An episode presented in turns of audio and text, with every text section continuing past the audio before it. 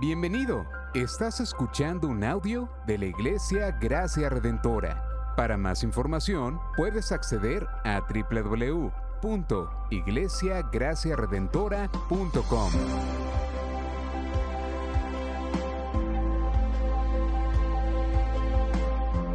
En la exposición de la palabra, el pastor Xavier Torrado.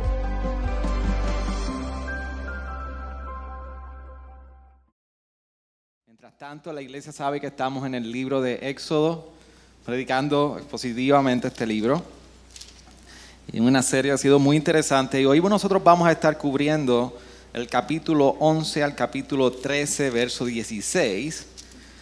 Pero para nuestra lectura en particular, vamos a ir al capítulo 12 y los primeros 13 versos del capítulo 12 de Éxodo.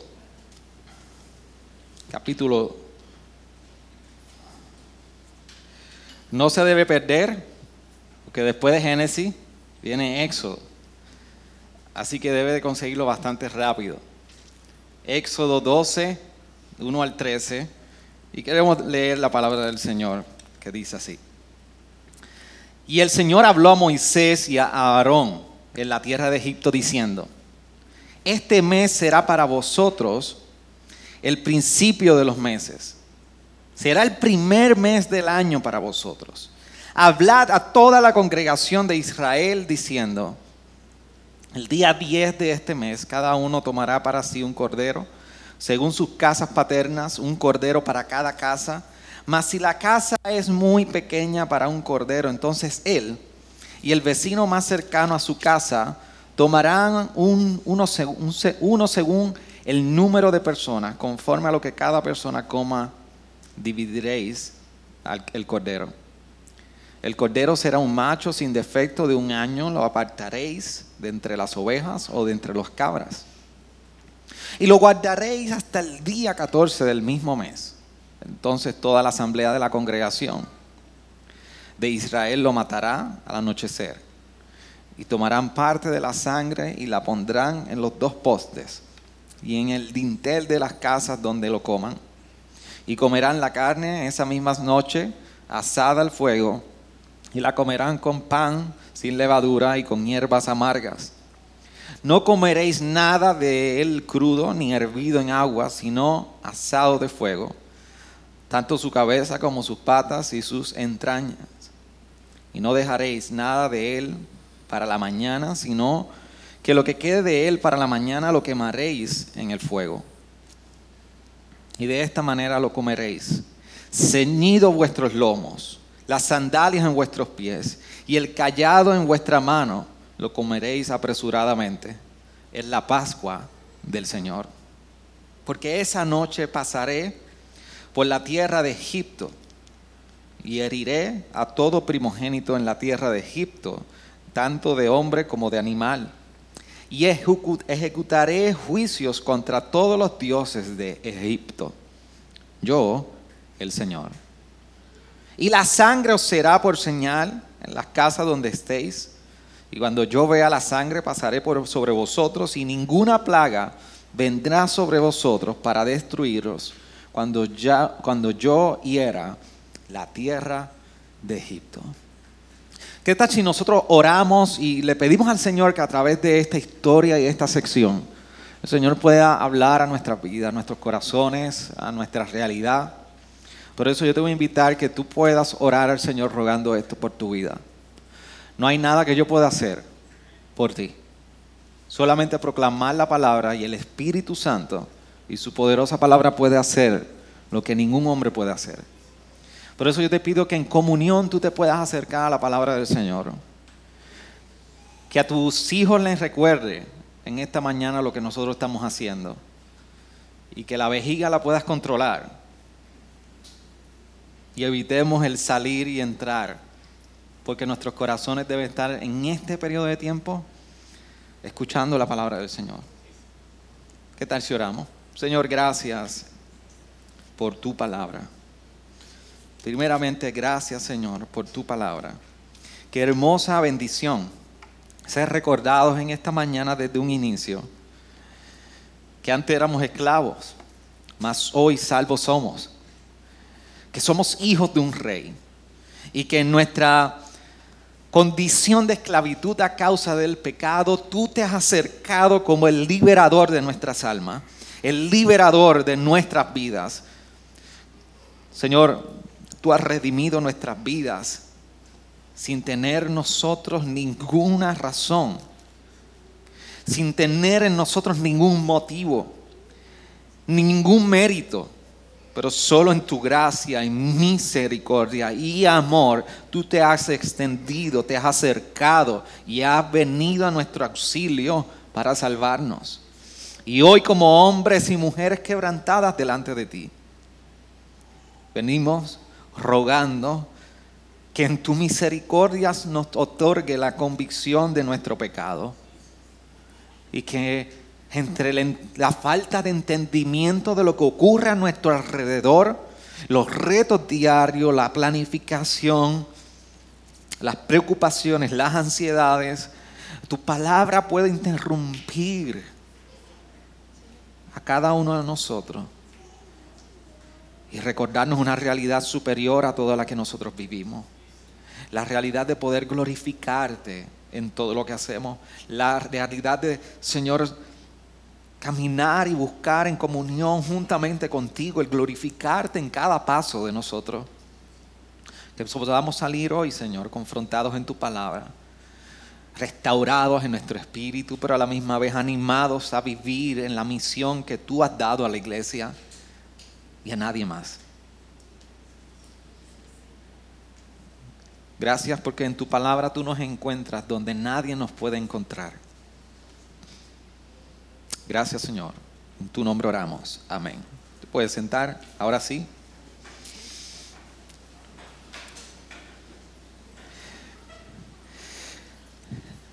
Llevamos ya tres semanas nosotros recorriendo el libro de Éxodo y, recuerdo que la semana pasada, el, domingo pasado, en la introducción al sermón, quise poder brindar un contexto desde el inicio de cómo nosotros estamos viendo un momento de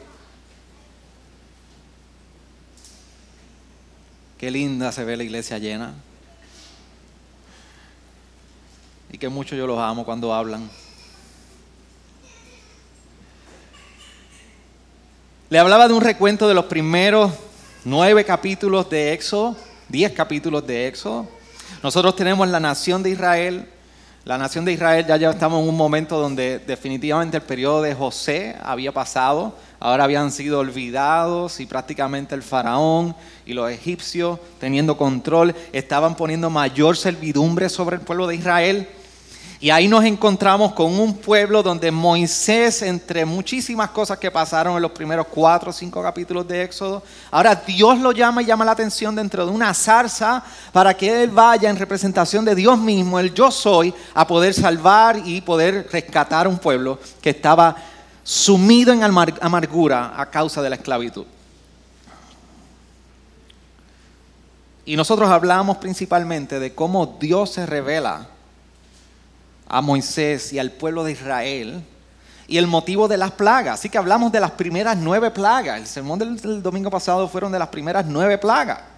Y cómo, cómo Dios desde la primera plaga comienza a dejar claro, yo soy el único Dios, yo soy el Señor de toda la tierra. Mientras el, río Nilo era en cierta manera una divinidad para el pueblo egipcio y en cierta manera el pueblo egipcio recurría al río Nilo como la esperanza y el, la, quizá el elemento natural que daba vida, Dios interrumpe y Dios trae la primera plaga de sangre en el río Nilo. Y donde el pueblo egipcio pensaba que daba vida, Dios se demuestra con todo su señorío y su poder para dejar saber, yo soy el Dios de Egipto. Yo soy el Dios de los egipcios y de Israel. Así que van nueve plagas y yo les recuerdo, si ustedes recuerdan, tomaba la, analogía y les recordaba que era como diez rounds. Y pareciera que en este primer round el faraón logró entender y cada vez endurecía más su corazón. Y ahí nosotros culminamos en la novena plaga. Así que el capítulo 11 en adelante, hasta el capítulo 13, 16, nosotros vemos la décima plaga, que es la décima, la décima plaga es la muerte del primogénito. Y la, porción de la palabra entre el capítulo 11 y capítulo 13, 16, en esa, en esa estructura de la narrativa, nosotros vemos cómo Dios está dando las instrucciones de la Pascua. Y le está hablando a Moisés y las implicaciones de, lo que esto conlleva. Y tenemos entonces a Dios con todo su poderío y señorío, dejándose sentir paulatinamente entre el pueblo de egipcio y el faraón, dejándole saber, cada vez más fuerte, yo voy a liberar al pueblo de Israel. Y dejamos, dejamos bien claro que para el pueblo, Dios no estaba haciendo con esto con el pueblo de Israel porque el pueblo de Israel mereciera algún standing o porque el pueblo de Israel prácticamente era favorito. Estamos diciendo que Dios decidió otorgar misericordia al pueblo de Israel, primero. Y lo segundo, las plagas no tenían otro motivo que no fueran poder desplegar el poder y que Dios era el Señor de toda la tierra. Por eso cuando leíamos el capítulo 8 y capítulo 9, se nos da el contexto de por qué Dios envía plagas al pueblo de Egipto. Aquí tenemos un Dios que está demostrándose a través de, la, de las plagas y dejándose a conocer que todo el mundo pueda reconocer que Él es el Dios Todopoderoso. Y ante esta narrativa que nosotros hemos, hemos, estado leyendo, y bien importante, y vuelvo y hago el paréntesis, nosotros estamos en un libro histórico. Nosotros estamos leyendo una historia que fue verídica, que es real, pero es bien importante que entendamos que había un autor detrás de esta historia, añadiendo, poniendo todos los detalles que Dios guió para eso sobre lo que había ocurrido. Por eso si ustedes leen los primeros tres versos del capítulo 11, para que usted pueda entender por qué nos acercamos de esta manera a libros históricos en el Antiguo Testamento como Éxodo. Dice el libro capítulo 11, y el Señor dijo a Moisés, una plaga más traeré sobre Faraón y sobre Egipto, después de la cual os dejaré, dejará ir de Egipto. Cuando os deje ir, ciertamente os echará de aquí completamente. Di ahora, miren la primera persona, Di ahora al pueblo, al pueblo, que cada hombre pida a su vecino y cada mujer a su vecina objetos de plata y objetos de oro. Punto. Verso 3. Y el Señor hizo que el pueblo se ganara el favor de los egipcios. Además, el mismo Moisés era muy estimado en la tierra de Egipto, tanto a los ojos de los siervos de Faraón como a los ojos del pueblo. Un solo verso resume toda la unidad del capítulo 11 al 13. ¿Por qué? Porque hay un autor que nos estaba hablando de momento en primera persona y de momento se aparta de la escena y nos inserta esta breve descripción de todo lo que nosotros estamos leyendo. Por eso nosotros no podemos acercarnos al libro de Éxodo literal punto, punto, punto. Queremos ver qué el autor que escribió el libro de Éxodo quería comunicar a la audiencia original y hoy a nosotros. Por eso la pregunta de cuando vemos esta porción del capítulo 11 al 13 de la muerte del primogénito, una pregunta muy importante para nosotros que vivimos en el siglo XXI, ¿qué relevancia tiene? Porque me debe importar lo que está ocurriendo en esta sección acerca de la Pascua. ¿Qué relevancia tiene en mi vida como, como pastor, como padre, como esposo? Como ingeniero, contable, supervisor, misionero, madre, embarazada, aunque no te vuelan ni las azucenas hoy.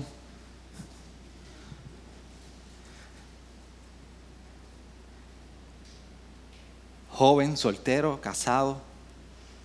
¿Qué relevancia tiene la Pascua para nosotros?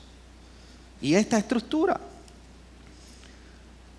Tiene relevancia porque la contestación a la pregunta va muy relacionada al concepto que tenemos nosotros mismos de salvarnos. está muy relacionada al concepto y prácticamente radica en nuestra capacidad de entender si nos podemos salvar por nuestras propias fuerzas o no nos podemos salvar por nuestra propia fuerza o esfuerzos. Por eso, por eso es meritorio, por eso es importante que miremos nuestro estilo de vida. Nuestro estilo de vida, ¿qué apunta? Nuestro estilo de vida puede decirnos y recordarnos a nosotros que estamos tratando de salvarnos a nosotros mismos. Y cuando yo digo estilo de vida, yo no estoy diciendo las vacaciones que tú haces, la casa que tienes, el carro que tienes, el dinero que tienes o no tienes. Lo que tú persigues en la abundancia o en la escasez cómo ese estilo de vida nos hace pensar que nos podemos salvar. Pablo, Pablo nos recuerda en 1 Corintios capítulo 5, versículo 7, que precisamente esta porción que hoy nosotros estamos leyendo y, exponiendo fue es un paradigma para la vida cristiana. Y con paradigma lo que estamos diciendo es que un modelo es una forma de ver, de vivir. Por eso en 1 Corintios capítulo 5, versículo 7 dice, limpiad la levadura vieja para que seáis masa nueva. Así como lo sois sin levadura, porque aún Cristo nuestra Pascua ha sido sacrificado. Y hay un principio bien importante, iglesia, cuando veamos y, vemos algún porción del Antiguo Testamento. Si algún autor en el Nuevo Testamento ha traído interpretación, esa es la interpretación. Así que Pablo nos está recordando que precisamente esta porción de Éxodo sobre la muerte del primogénito y el establecimiento de la Pascua es un paradigma, es una guía, es un modelo para nosotros, para la vida cristiana al punto que nos dice, Cristo es nuestra Pascua. Por eso es importante que podamos entender de una u otra manera qué está sucediendo aquí. Y hay varios puntos importantes que están sucediendo. En el capítulo 11 nosotros lo que estamos viendo es a Dios hablando a Moisés y dándole las instrucciones. Y pareciera que en un momento dado cuando el capítulo 11 nos menciona que Moisés sale lleno de ira de frente del faraón, Versículo 8, la, última sección del versículo 8, capítulo 11, dice, y Moisés salió ardiendo en ira de la presencia del faraón. Es un poco confuso, pero creo que la mayoría de los, de, los, académicos se ponen de acuerdo que pareciera que mientras Moisés tiene la audiencia frente al faraón, Dios le está hablando a Moisés. ¿Cómo lo está haciendo? No sé. No lo dice. No le interesa a usted ni a mí. Yo sé que le estaba hablando. Y le estaba hablando a Moisés y mientras le está hablando a Moisés, Moisés le está hablando a Faraón y le está dejando saber, viene una última y décima plaga, la muerte del primogénito en la casa de Egipto. Y sale de la presencia del Faraón airado y lleno de ira. Pero aún así, vemos que el Señor le recuerda en el versículo 9 y 10 del capítulo 11 que el faraón tendría el corazón endurecido. Y así sucedió. En el capítulo 12 vemos entonces a Dios por medio de Moisés dándole las instrucciones a todo el pueblo de Israel, con lujo de detalle, y cómo llevarían a cabo la preparación del establecimiento de la Pascua, que ahora sería una ordenanza perpetua, por siempre. Así que este ritual iba con detalles. Cómo estarían vestidos, cómo tendrían las sandalias y cómo tendrían el callado en su mano. Esto es, coge y patita para que te quiero. Esta es la verdadera pis y corre. El día del establecimiento de la Pascua. Coman que yo los voy a rescatar. Y por último, los primeros 16 versos del capítulo 13 nos recuerdan, o más bien nos describen, Dios estableciendo la consagración del primogénito como un recordatorio de la Pascua. Es Dios ahora dejándole saber al pueblo de Israel, esto que ha sucedido La Pascua como recordatorio de que yo los he sacado con brazo fuerte de la esclavitud. Ahora ustedes les recordarán esto a los hijos de sus hijos y los hijos de sus hijos de sus hijos por generaciones. Cómo la mano del Señor los liberó de Israel. Pero en todo este escenario vemos la respuesta del faraón llena de ira. Pero la pregunta que debemos hacernos, ¿cómo respondió el pueblo de Israel en este contexto? Capítulo 12, verso 21 al 28, dice entonces Moisés convocó a todos los ancianos de Israel y les dijo, sacad de rebaño, corderos para vosotros, según vuestras familias. Y sacrificad la Pascua y tomaréis un manojo de hisopo y lo mojaréis en la sangre que está en la vasija. Y untaréis con la sangre que está en la vasija el dintel y los postes de la puerta. Y ninguno de vosotros saldrá de la puerta de su casa hasta la mañana, pues el Señor pasará para herir a los egipcios y cuando vea la sangre en el dintel y en los dos postes de la puerta, el Señor pasará de largo aquella puerta y no permitirá que el ángel destructor entre en vuestras casas, que entre en vuestras casas para heriros. Y guardaréis esta ceremonia como ordenanza para vosotros y para vuestros hijos para siempre. Y el verso 28 dice, los hijos de Israel fueron y lo hicieron así tal como el Señor había mandado a Moisés y a Aarón, así lo hicieron. ¿Cómo respondió el pueblo de Israel? El pueblo de Israel respondió en dos, aspectos muy importantes. Creyeron, respondieron a las instrucciones que Dios les había dado. Y yo les, ¿te recuerdan la semana pasada cuando esto en cierta manera tiene una enseñanza para todos nosotros como su pueblo o como creyentes? Cuando la verdad de Dios es, revelada y cuando Dios es dado a conocer como su verdad y como verdad en sí mismo, no hay manera de que no se pueda responder a Él. Israel ante la revelación de Dios como todopoderoso, de su palabra, sus instrucciones, no pudieron quedarse de brazos cruzados. Tuvieron que responder. Creyeron en la palabra del Señor. Pero lo segundo que hicieron Dice, y el pueblo se postró, versículo 27, y el pueblo se postró y adoró. La obediencia y la fe fue parte de la respuesta del pueblo de Israel a las instrucciones. Pero ¿cuál es la respuesta de Dios a todo esto? Dios viene, se revela a Moisés, habla Moisés, Moisés habla a Faraón, se endurece el Faraón. Ahora el pueblo está en un momento dado donde está recibiendo unas instrucciones. Yo, yo no sé si usted ha podido entender, pero usted se imagina que hoy alguien venga aquí al frente de momento o alguien le diga, prepara tu casa porque vamos a pasar y si tú no estás listo, tus hijos... Ah, ahora todo el mundo entendió lo que yo estoy diciendo, ¿verdad? Ahora todo el mundo, ah. Me llevan 10 minutos y entendieron ahora si hubiese sabido adelantaba esto. Póngase en el lugar. A usted le están diciendo, pon tu casa en orden. Porque pasaremos por el frente. Y si no está lista, el primogénito en tu casa muere.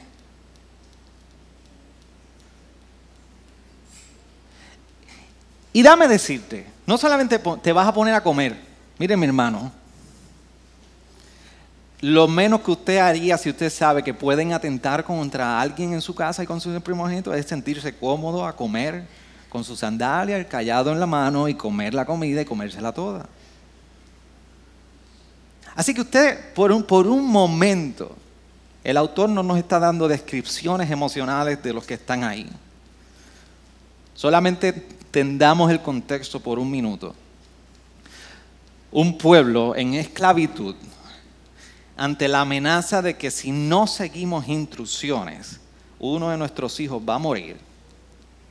Y tenemos que llevar un sacrificio que sea un macho perfecto. Y hay que comérselo todito. Aquí no hay dos cucharadas más, ni tres cucharadas más y ya termino. Aquí este lo come, te lo come y que no quede ni una tirita de sobra. porque si queda la quemamos. Así que imagínese el pueblo en ese momento dado. Por lo tanto, es de mucho alivio ver a un pueblo que está respondiendo en instrucción y obediencia y fe al Señor. Así que en ese escenario está el pueblo de Israel. Y la respuesta de Dios al endurecimiento del faraón, que no solamente él mismo se estaba endureciendo, sino que Dios lo estaba llevando a endurecerse, es que entonces viene el establecimiento de la Pascua. Por eso leíamos en el verso 11 que luego de todas las instrucciones que Dios le está dando al pueblo a través de Moisés, dice, es la Pascua del Señor. Y el establecimiento de la Pascua tiene dos propósitos con el derramamiento de sangre de ese cordero. Uno es como señal y segundo como sustituto. Primero como señal. ¿Por qué como señal? Mira cómo dice el verso 21 del capítulo 12. El 21 al 23 dice, convocó a todos los ancianos Moisés de Israel y les dijo, sacad al rebaño, el del rebaño corderos para vosotros según vuestra familia y sacrificad la Pascua. Y tomaréis un manojo de hisopo y lo mojaréis en la sangre que está en la vasija. Y untaréis con la sangre que está en la vasija del dintel y los postes de la puerta. Y ninguno de vosotros saldrá de la puerta de su casa hasta la mañana. Pues el Señor pasará a herir a los egipcios y cuando vea la sangre en el dintel y en los dos postes en la puerta, el Señor pasará de largo y en aquella puerta y no permitirá que el ángel destructor entre vuestras casas para heriros.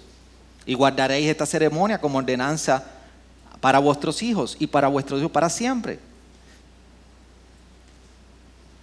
La señal de que el ángel destructor no pasaría, no se detendría en esta casa, era la sangre que iba a estar en los dinteles y en los postes de los marcos de las puertas.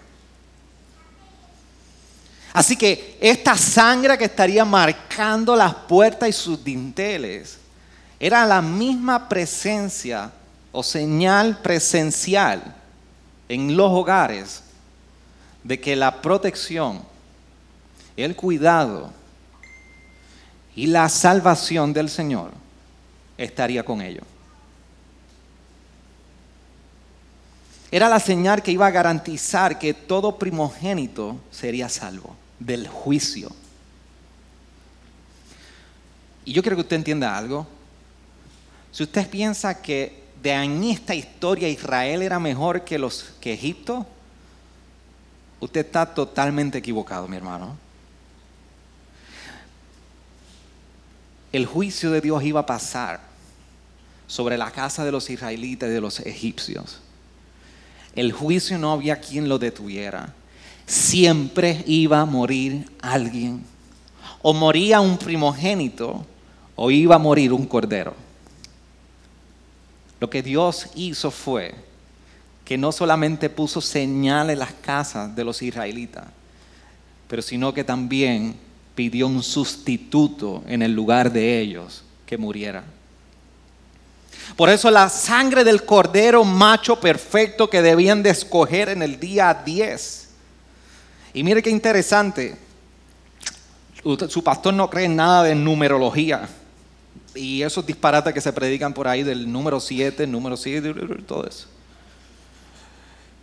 Aunque en el Antiguo Testamento hay muchos patrones que sí definitivamente hacen mucho sentido. Pero cuando leímos ahorita que Dios le recordaba en el día primero, Dios no está cambiando el calendario. Dios no le está diciendo vas a cambiar el calendario y este va a ser el primer mes. Dios le está recordando que así como nosotros nos acercamos un diciembre 31 a un nuevo año con nuevas resoluciones, nuevos proyectos, nuevas visiones, nuevos sueños, Dios les está recordando, este es el mes primero, este será un año nuevo de liberación para ustedes. Y el número Dios, pues en muchos casos vemos el número Dios en los mandamientos, las diez plagas, siempre está asociado con lo que es plenitud, sea, completo. En el día 10 tenían que escoger. Y por cuatro días, el día 14, entonces se llevaría a cabo esta, esta ceremonia. Así que pintarían los dinteles como señal por la sangre de este cordero, macho perfecto, pero también como sustituto. Alguien tenía que morir esta noche de Pascua. Era un, un cordero o un primogénito. Y aquí es donde nosotros vemos la ordenanza perpetua a través de todo el Antiguo Testamento que Levítico la instituye ya como ley. Pero de aquí en adelante todo este sacrificio de derramamiento de sangre por un macho cabrío perfecto se establece y es todo lo que recorre los sacrificios, el sistema sacrificial de todo el Antiguo Testamento. Incluso el mismo Dios le establece que dentro de las festividades, una de las cosas que debe hacer, déjame ver si lo puedo identificar ahora mismo, el versículo 15, siete días comeréis panes sin levadura. Y no solamente van a comer cordero, sino que van a comer panes. Y se nos dice que también ellos van a estar comiendo hierbas amargas. Hay que buscarlo porque no lo anoté.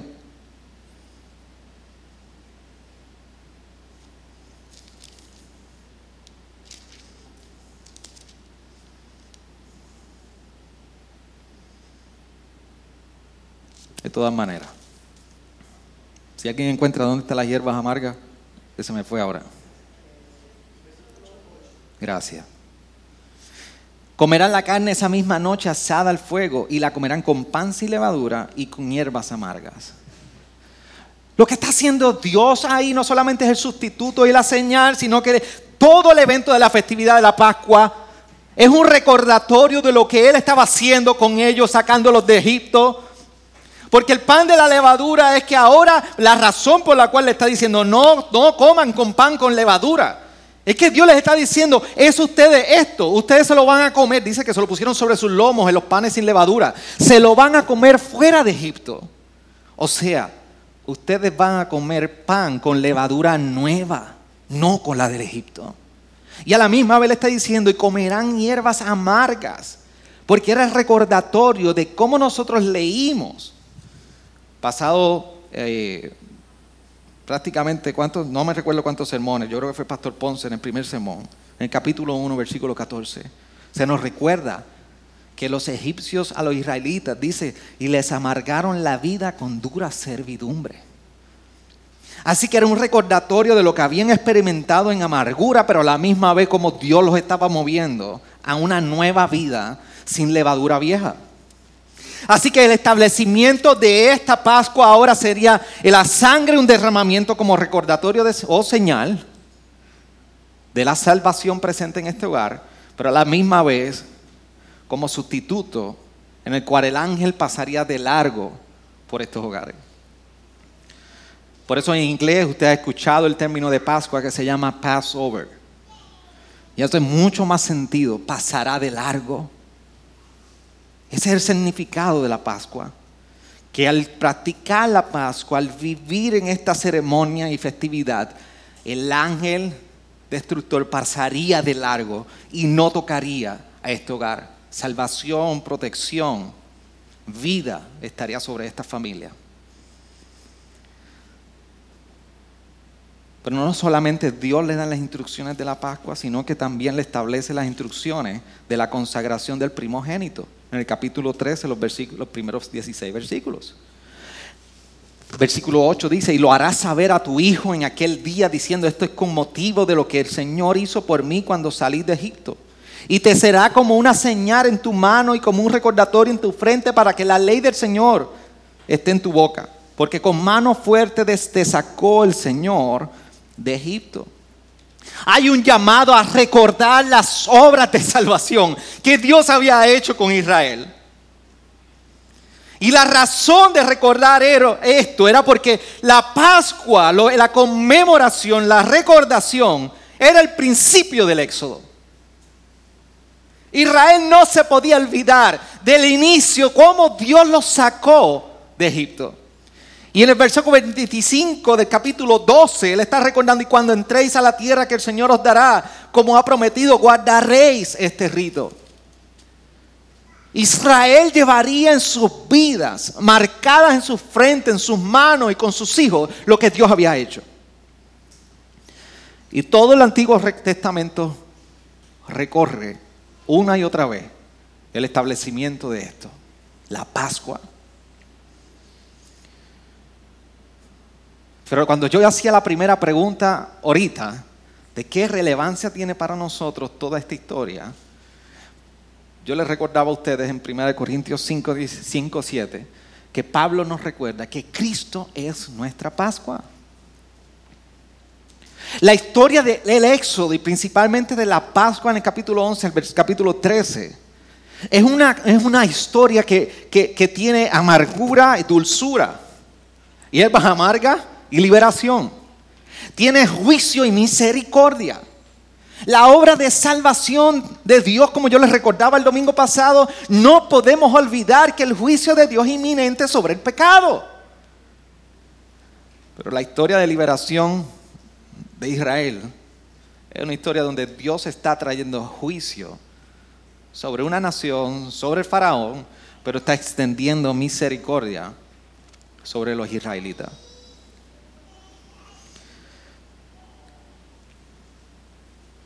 La Pascua es paradigma para nosotros porque la Pascua es precisamente donde la misericordia y la justicia de Dios, Cristo como nuestra Pascua, es donde se entrelazan, se interceptan en la experiencia de salvación y de la fe cristiana.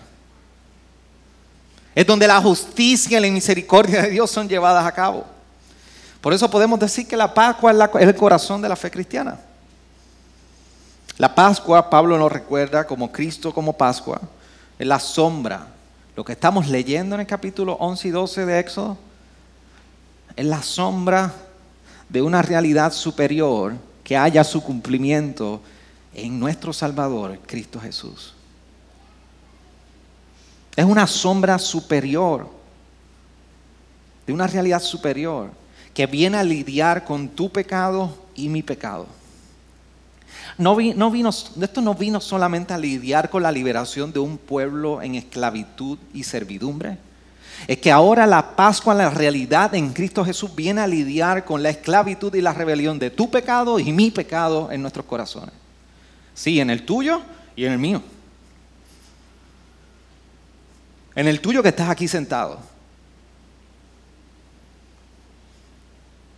Porque cuando se trata del tema de la salvación, no hay nada en tu resumen, ni en mi resumen, ni en tu experiencia, ni en mi experiencia, en tu conocimiento, ni en mi conocimiento, que pueda aportar ni un grano de arena a la salvación de tu alma. Y no hay nada de experiencia cristiana en ti ni en mí que ni siquiera pueda sostener nuestra vida cristiana.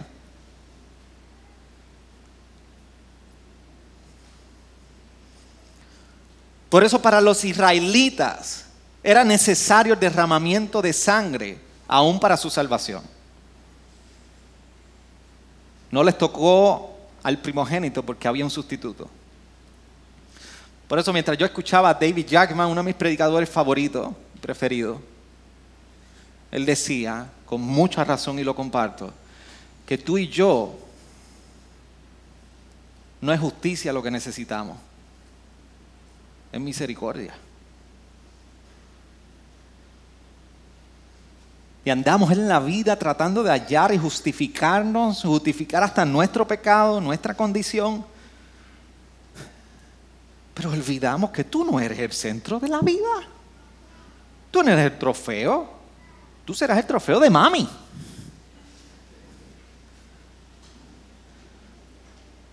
Tú serás el trofeo de mami papi, pero tú no eres el trofeo de la vida. Tú no necesitas justicia, tú necesitas misericordia. Esta es la relevancia que tiene la Pascua para nosotros. Porque cuando Juan el Bautista, en el capítulo 1 del Evangelio de Juan, vio a aquel hombre que era Dios mismo encarnado, y a lo lejos lo vio y dijo, he aquí el Cordero de Dios que limpia, quita el pecado del mundo.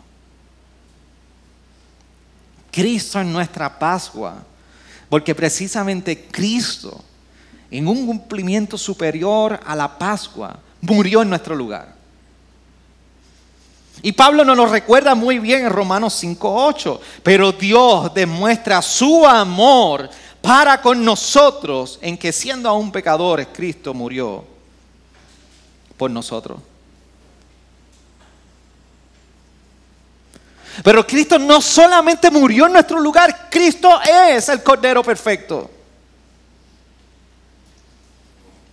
Donde tú no has sido perfecto, donde yo no he sido perfecto, Cristo fue perfecto. Por eso Pedro lo comunica en el capítulo, en la primera epístola, capítulo 1, versículo 18, de esta manera. Sabiendo que no fuiste redimidos de vuestra vana manera de vivir heredada de vuestros padres, con cosas perecederas como oro o plata, sino con sangre preciosa, como de un cordero sin tacha y sin mancha, la sangre de Cristo.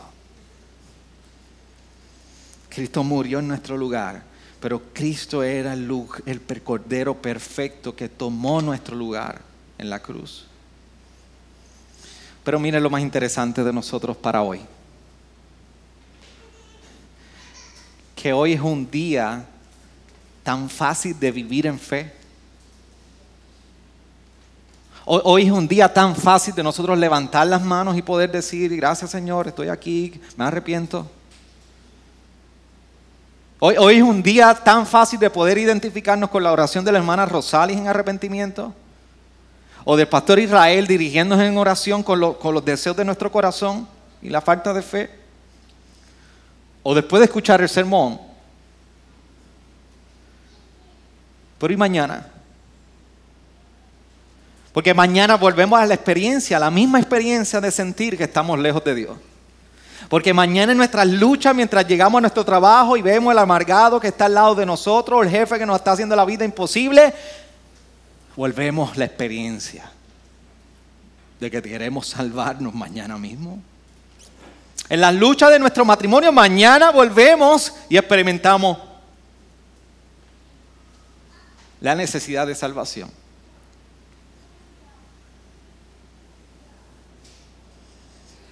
En nuestra escuela, en la universidad, en la lucha contra nuestras emociones o con nuestros anhelos, nuestros deseos, en la crianza.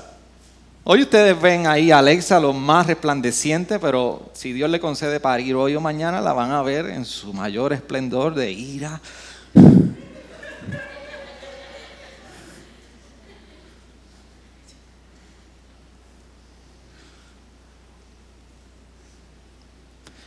Pero el, Cordero perfecto que fue Jesús,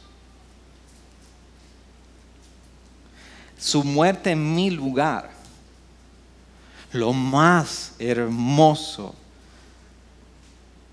satisfactorio,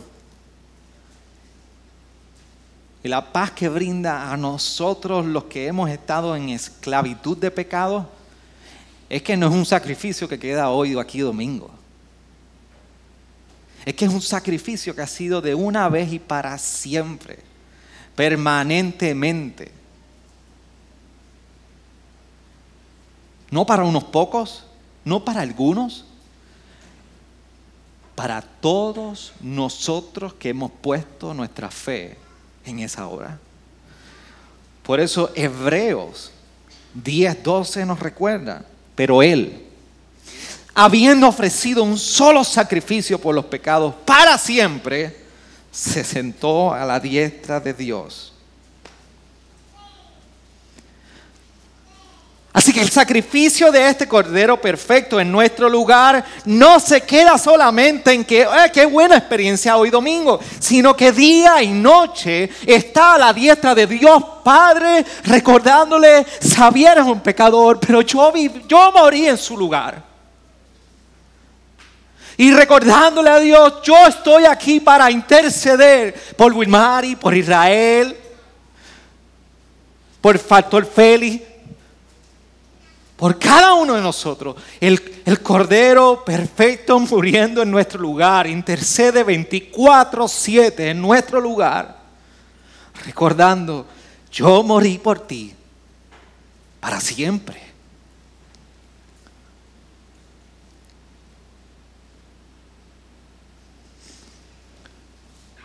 En Éxodo 13,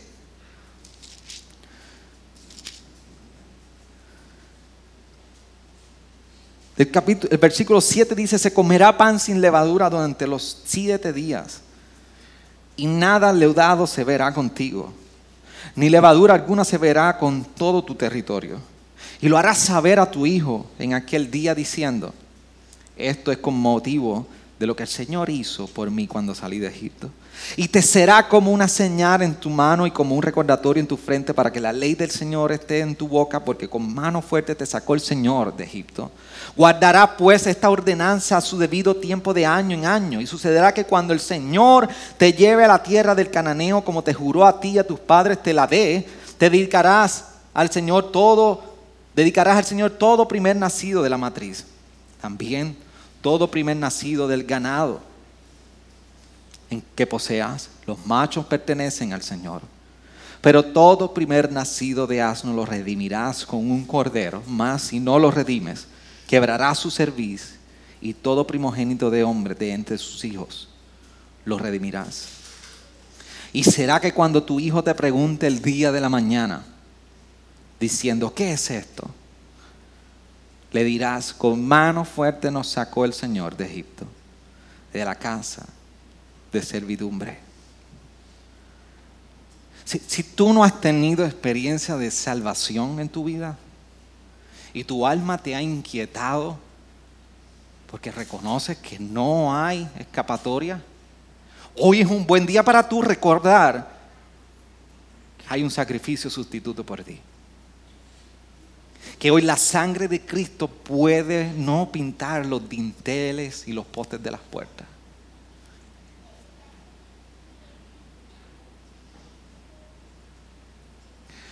La sangre de Cristo puede colorear tu vida entera hoy. Pero los que estamos en la fe y los que hemos tenido la experiencia de salvación y redención en Cristo, nosotros vemos cómo Israel tenía que recordar la manera de vivir sin la levadura de la esclavitud en Egipto, sino que ahora tendrían que recordar cómo el Señor los sacó con brazo fuerte de la esclavitud. Por eso hoy toda esta Pascua y esta festividad hallando cumplimiento en Cristo para la iglesia tiene relevancia, tiene una implicación que la vemos en la ordenanza que el mismo Jesús nos dio a nosotros. Cuando en Primera de Corintios 11, principalmente los versos 24 y 25, dice el mismo Pablo recordando las palabras de Jesús y después de dar gracias lo partió y dijo, este es mi cuerpo que es para vosotros, haced esto en memoria de mí. De la misma manera tomó también la copa después de haber cenado diciendo, esta copa es el nuevo pacto en mi sangre, haced esto cuantas veces la bebáis en memoria de mí. El pueblo de Egipto fue, no importaba su experiencia, su condición, su resumen, sus años, ponían su fe en las palabras del Señor en aquel sacrificio y pintaban y eran parte de los cuales el cordero estaría, la sangre del cordero estaría salvando como señal y sustituto. Los que hemos puesto nuestra fe en Jesús hoy, Celebramos principalmente la cena del Señor porque es el recordatorio que en su sangre derramada en la cruz, que nos ha limpiado, nos ha purificado, nos ha lavado. Ahora todos venimos a una sola mesa como un solo pueblo a hacer recordar entre nosotros y unos a otros de dónde Dios nos sacó. Por eso la mesa del Señor, la santa cena no es para gente perfecta. Por eso la cena del Señor, el creyente que es pecador y que depende de la obra de Cristo, no se excluye de la mesa del Señor. Sino que los pecadores tomamos el pan y el vino y recordamos todos cómo hemos sido salvos. Pero esa experiencia de nosotros ser pueblo de Dios por la sangre y los méritos del Cordero Perfecto nos debe recordar que somos llamados a vivir sin la levadura vieja, a una nueva manera de vivir. ¿Se recuerda nuevamente la pregunta del inicio cuando les decía, ¿qué relevancia tiene la Pascua para nosotros? Es que el llamado para ti y para mí es vivir de una manera donde la levadura de la antigua vestidura no esté en nosotros. Ahora somos un pueblo que podemos vivir distinto. Por eso salimos de este lugar sabiendo que como dice Pablo en 2 Corintios 5, 17, de modo que si alguno está en Cristo, nueva criatura es. Las cosas viejas pasaron y aquí son hechas nuevas. Por eso podemos vivir como nuevas vidas. No por nuestra propia capacidad, no por nuestros propios méritos, no por nuestra experiencia, no por nuestras habilidades, sino porque hubo un sustituto quien derramó su sangre y nos ha limpiado y nos ha llamado a una salvación. Por eso hoy tú y yo, iglesia, de este lugar, podemos salir animados, consolados en el Señor, que en nuestro pecado Dios ha decidido hacer misericordia por la justicia que hizo en Jesús. Y que en la experiencia de ser salvados y salir de nuestra esclavitud, nos podemos mover en gozo a nueva criatura que somos. Que cuando luchamos en estos procesos de trabajo, por lo difícil que es mañana lunes, somos recordados que Dios te ha sacado de una esclavitud peor que la de tu trabajo. Somos recordados que somos sido llamados a vivir para su gloria como nuevas criaturas. Que mis decepciones de lo que pueda suceder o no está sucediendo en mi vida, yo pueda estar descansando en paz y gozo.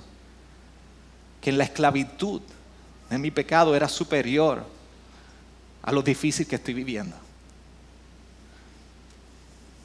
que los retos de crianza como madres y padres, yo me puedo acercar en gozo y con la ayuda de un Dios que vio mi condición en esclavitud, me sacó de esclavitud, me trajo a nueva tierra de salvación y está conmigo en esos días que en la enfermedad su sangre me ha lavado. Y aunque las coyunturas y cada rincón de mi cuerpo pueda estar dolido, y aún en mi mente, afligido, con brazo fuerte, el Señor me ha rescatado. Y mira que con brazo fuerte cada uno de nosotros el Señor nos ha rescatado. Y nos ha rescatado y nos ha recordado, tú eres mío. Y aún en las luchas matrimoniales, Dios nos recuerda, yo estoy contigo, yo te he sacado y yo soy tu salvador aquí hoy.